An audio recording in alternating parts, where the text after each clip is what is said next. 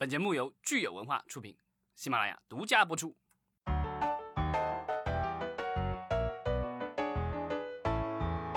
欢迎大家收听新一期的影视观察，我是老张。我是大米，大家好，我是石溪。对，上周我们任性了一回，如果热心的这个听众就会注意到，我们上周没有更新，然而并没有人注意到。对，好吧，那就当我没什么都没说。卖力吆喝，吆喝都没有人理我们，太对老张的不 care。对啊，所以我们就伤心了一周，然后这一周继续回来。擦干眼泪，我们继续。今天讨论什么话题呢？对，今天我们趁热打铁一下。我觉得我们是趁热打铁聊这个项目，但这片子已经不是趁热打铁了。这片子打铁打了好多年了。对，我们今天要聊一个，其实是一个热门题材啊，就是年年都有的鲨鱼片儿啊，最近特别火的一部合拍片叫巨齿虾，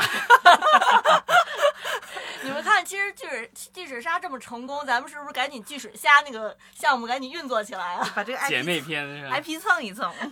对，为什么要聊这部片子呢？对啊，因为这部片子目前的这个全球票房已经突破了三亿美元，然后朝着四亿，甚至有可能上五亿这个进奔。然后如果达到那个高度的话，其实它有可能成为有史以来中美合拍片里票房全球票房最高的电影。对嗯我来之前看了一下，到目前我们录音为止，中国地区票房已经接近十亿人民币了。对，嗯然后在北美地区也已经到九千多万美元了，所以其实也是无限接近一亿美元。嗯，这算是中美合拍片里一个很不错的成绩了吧？呃，对，之前的这个中美合拍片的这个最高纪录其实是《功夫熊猫三》，全球票房是五点二一亿美元，但那是一部动画电影。对，然后真人电影的话，目前来说，其实呃票房最高的其实还是这个张艺谋导演的这个《长城长》，城，对，三点三亿美元。但是《功夫熊猫三》和《长城》的制作成本应该都比我们今天看的这部《巨齿鲨》要高吧？呃，对，《功夫熊猫》的话，它是那种的高成本的的全 3D 动画电影，然后这个呃长城的话也是一个古装的这个怪兽片，其实成本都不低。然后今天这部这个巨齿鲨，因为官方肯定不会去公布一个准确的这个预算的数据，呃，就官方目前。至少不否认的一个数字是一点三亿美元，但是有很多的媒体都说应该是大概是一点五亿美元，对。嗯最让我感呃感受很深的就是它做到了在首周末，就是全球有五十五个国家和地区是真的是同步上映。对，这个其实也是它作为合拍片的一个优势，就是说它可以选择自己的这个就是上映的时间，因为它是在八月初在国内上映的。这个时候其实，但今当然今年的情况比较特殊，八月份其实进口片还挺多，但是有一些电影其实拍到了八月尾了，它在它是在八月初这个上映，跟中美是同步上映的，八月十号。对，我们可以看到它里边有一些场景都是在中国取的景，很大的一块儿是在海南拍的，最后的高潮的部分。它的发布会也是在海南开的吧？呃，他是在海南拍摄了以后，嗯然后他做了一次这个简单的发布，对。但其实整个电影大部分的制作是在新西兰还有澳洲，对，据说好像国内的拍摄只大概只有一两周的时间。嗯，其主要应该实主要是海滩的那个对对，这个电影的成功，其实还它主要的还是国内的资本以及国内演员的参与，但是就是从导演啊、从编剧啊、主要的制片人，其实都是对，包括他的这些美术啊、服化道，然后这个就是他的视效公司、视效总监，其实还是来自于好莱坞的。所以一点五亿美元可能是差不多的一个它的制作预算。对，就是我们之所以说趁热打铁，是因为我们刚刚去电影院看过这部三 D 巨制，对吧？然后里面的视效镜头确实特别多，对吧？各种海底，然后各种生物的这个东西，然后这个鲨鱼咬来咬去，对吧？对，我觉得还是蛮精彩的哈，而且个人体会。对，而且中国演员的戏份、镜头以及台词量 还是蛮高的。对，这个基本上就是说，至少从演员层面上来说，他肯定真真正做到了合拍片。对，对，因为长城它是大多数人说中文，个别外国人说外国文，我们这个是大多数人都说英文，是吧？对，这少量的这个就是中国的角色之间的这个台词说了几句中文，然后还有一些群众演员有中文的台词。对，我们的李冰冰，嗯、女神也不再是说站在那里只顾的就像《生化危机》一样，只是打没几句台词儿这种感觉了，是吧？对，嗯这回他的嗯那个台词还挺多的，然后赵文轩其实也是承担了很多的台词。对对对动作戏和情感戏其实都有。对就是冰冰姐哈。对，所以就是这个整个的表演层面，我们整体看下来其实还好，而且看一下豆瓣评分，现在的那个在豆瓣上《巨齿鲨》的评分是六分，算是达到了我们 比较挑剔豆友的及格线了。对，至少我觉得作为一个主流商业片，票房不差，然后这个口碑能够到在豆瓣上有六分，我觉得已经已经算很不错的成绩了。对，而且它就是不横向比较吧，就同类型的鲨鱼片里边，它都算是比较好的了，因为。我看了一下，大多数的鲨鱼片其实基本上都是五点几比较多，有个别比较经典的七点多分儿。对，这对，种其实说鲨鱼片的话，在国内其实并没有说有票房特别高的，因为自从这个七十年代末的这个大白鲨红了以后，然后之后的几部续集其实票房都是一路走低，然后那时候其实中国也没有引进相关的这些电影。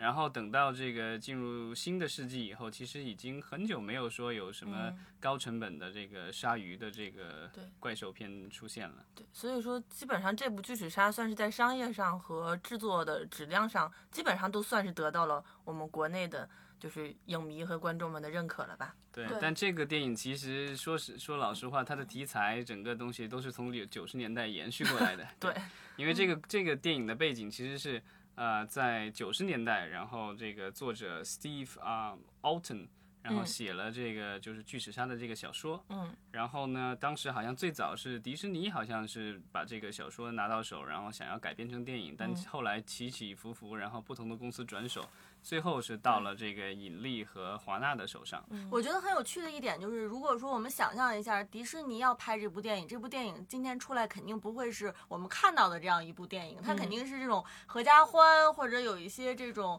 亲情这样的角色的这这样的这个点。嗯，嗯他如果早些年嗯。拍出来，他应应该还好，因为迪士尼在原来他也有加勒比海盗系列什么之类，嗯他有这个迪士尼影业的这个牌子就拍的一些，还有原来的那个 Hollywood 的 Films 那个那个牌厂牌，就是他也有一些这种稍微跟他的这个合家欢稍微有点不一样，冒险动作类的这个也也能拍，但是我觉得也有可能是因为之前的一些鲨鱼的电影表现不是很理想，所以这个好莱坞的片商一直。呃，就是不敢去投入大规模的这个制作这样的一部电影，但是后来是因为有了中国资本的介入，然后才使得这样的一部这个呃鲨鱼怪怪兽片得以面世。因为其实从我们公开的这个资料来看，这部电影其实超过一半的投资都是来源于中国。对就是华人文化产业投资基金。啊，对他旗下的这个引力影视，所以我们去电影院看的那个就是前面的出品方，其实第一个出来的就是引力影视，嗯然后第二个就是华纳了。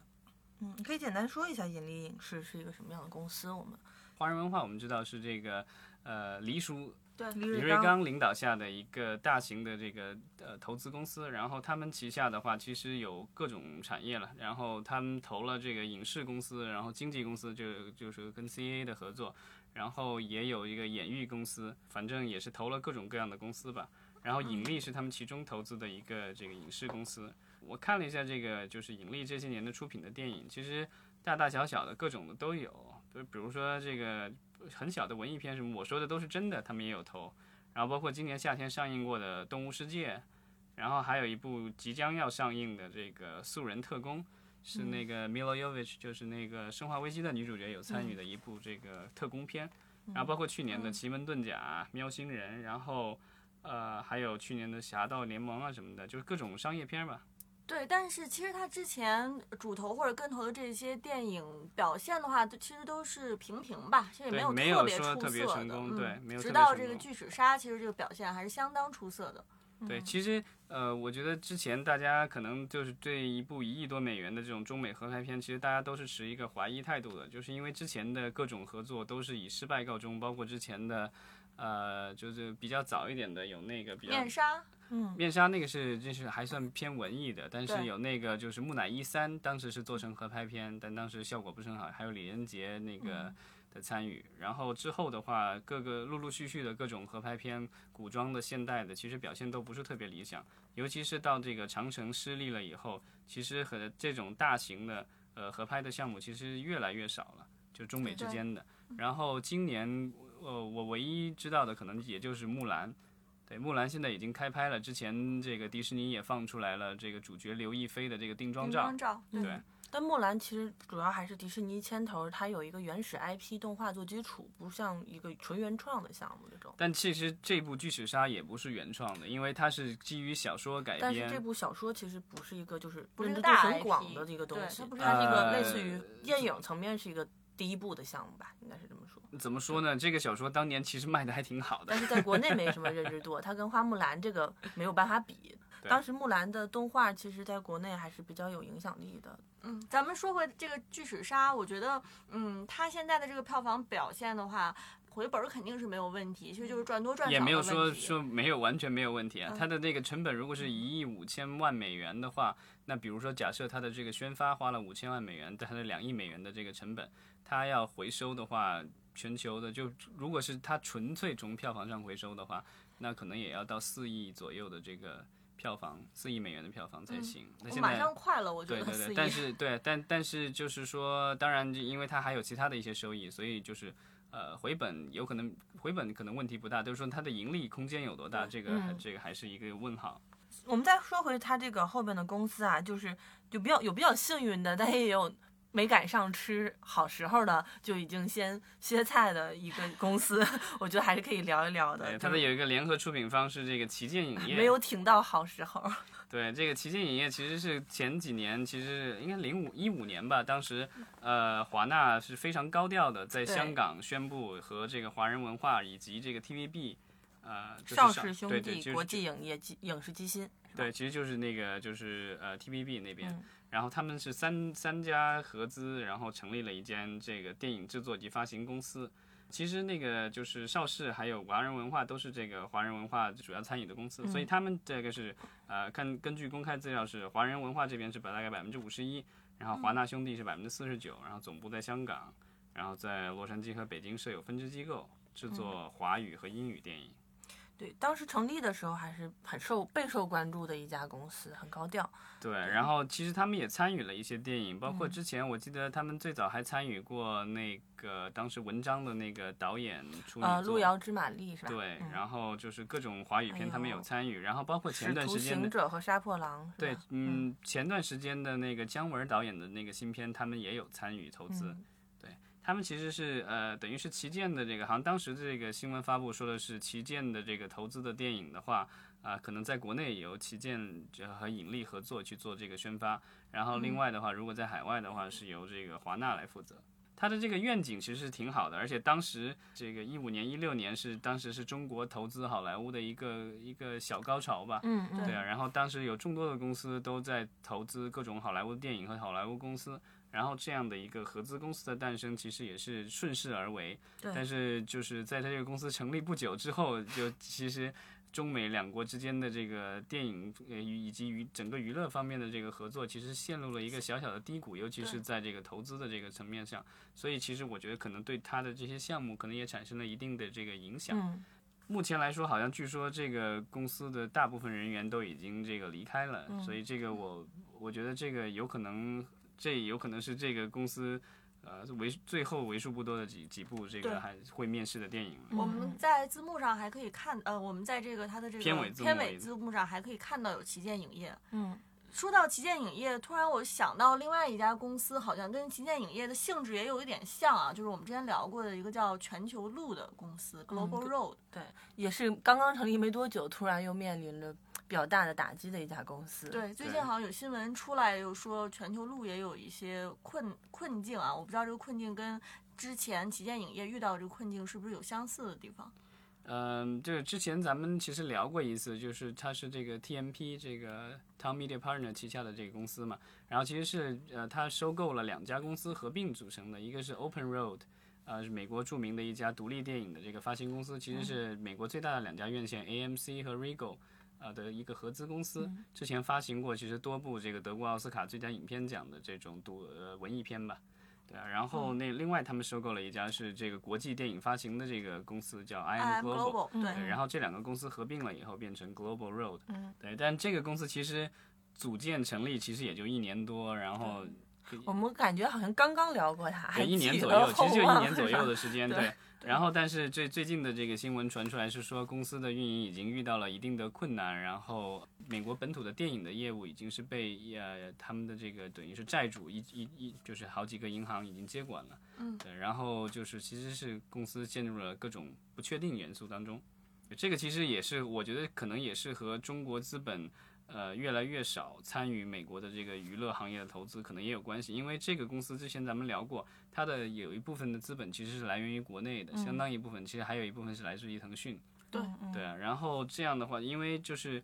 呃，他们其实成立了以后，一般的一个这个新的这个电影公司，你成立了以后，呃，你最快的有有产品的方法肯定是参与别人的电影买，对吧？嗯。然后之后你要自己做原创的东西，怎么也得花好几年的时间。但这期间的话，其实就是说钱可能是光出去，然后很少有对，这个其实是你。风险以及你对现金消耗最大的时候，之后你如果是把这个东西，就是所谓的那个英文里叫什么一个 pipeline，对吧？嗯。你把这个产品都是这个一系列的这个你的片单做出来以后，然后一个接一个，对吧？这边出这边进，然后慢慢有一个有一个有一个所谓的良性循环了以后，对，然后这样的话就会比较顺利。但初期其实是最艰难的，这其实跟大部分的行业都一样的，因为你前期的话就是研发成本。对，像巨齿鲨也是研发了很多年。对啊，你想从九十年代到现在就是二十多年，其实这样这样一个过程，我觉得，对啊，我觉得这个作者估计也是没想到，说这一个小说改成电影居然要那么多年。但是对于很多趋利的资本方来说，他可能只是短期看这个行业。你看我们国内，呃，这两年甚至可能全球影视电影市场都有点趋于冷静吧，或者是往下坡路走的时候，有可能有些资本突然就撤资，或者是说在。考虑考虑的情况下，对这种影视公司是冲击蛮大的，对，嗯，它一下子就会变成不被看好。所以其实《巨齿鲨》的这样的一个票房上的相对来说一个小小的成功，呃，我觉得也希望说能够让行业里面多关注这样的一个运作模式、操作模式，然后未来能够把这样的商业模式给推广下去，或者能够复制，然后有越来越多的人再重新回到做合拍片的这样的一个业务当中。对，但这个巨齿鲨它其实属于比较特殊的，因为之前的这个很多的这个就是所谓的中美合拍片，它的这个项目的起源方呃在美方，然后他们在中国找合作伙伴或什么的，对。然后这个电影的话，它特殊在于就是说，呃，它首先在美国是有公司在开发，就是有制片人，然后买了这个小说的改编权，但是美国的 studio 一直都没有这个。就是说，美国这些片场六大里面没有一家是说想要把它做出来的。嗯。然后之后他们等于是在国内找到了盈利的投资，然后那个盈利就是出了这个，据说好像是出了两百万还是三百万美元的开发费，然后把这个项目开发出来，剧本做出来，然后再跟华纳签约合作，然后由这个盈利在国内负责宣发，然后华纳负责全球范围内的宣发。其实所以就是中方的这个参与其实还算比较早期。就是好几年的时间，然后而且在投资上也是占据着这主导地位，对，然后这样的这种电影，其实我觉得目前来说还是相对比较少一点，因为呃，尤其是像六大这种，他们其实比较想要的是能够更多的这个主控权，主控。其实这部《巨齿鲨》据说到后期的这个制作的时候，其实也是主要是由华纳来主导的。这也是保证了这部电影的，就是能够保证一个基本的这个好莱坞主流电影的，主要是主流商业电影的一个品质吧。嗯嗯。所以我们也期待呃《巨齿鲨》的续集第二部、第三部能够出来，然后我们可以看看这样的一个 IP 它能不能有持续性，嗯，也希望持久性，嗯，也希望在主创里面有更多华人可以参与吧，不管是学习也好，还是说尝试也好，我们想看一下就真正的。中国主创进入到这样的合拍片里面，能够做出什么样的东西？但其实我觉得很可惜的是，这部电影其实在国内的制作非常少，就是它它只是取了一些外景，然后这后期啊关键的很多东西，呃，其实都在海外制作的，所以我觉得可能对。国内的这个就是技术层面的这个人员的这个培训和提高可能不是太多，但是我觉得有相当一部分的这个制作人员，就制片这个管理人员可能参与了这个东西，就是一些预算，然后这个拍摄计划这些东西，可能有一定的学习吧。就是说这个电影现在的表现这个样子的话，应该就是续集的话问题不大，应该是会之后会继续操作，但是呃演员们是否还会回归到，暂时还不清楚。但是没关系，反正演员也不是这样这类类型片子的主角嘛。大白鲨的逻辑的话，最主角最主角是那头鲨。对将来有续集的话，就是说如果要培养国内的这个电影人才的话，可能更多的把制作放在中国，以及有更多的中国公司和中国的工作人员参与，可能会更好一些。嗯好，行，那我们就期待《巨齿鲨》的续集。好的然后，如果大家还没有去看过的话，我觉得出于学习的这个目的，也可以去看一下。其实出于娱乐也是可以看一下，不要不要太认真就好对我。还是蛮开心的，看对了。对对，对，就是三 D 效果还是比较逼真的。好，谢谢大家。谢谢好，。谢谢。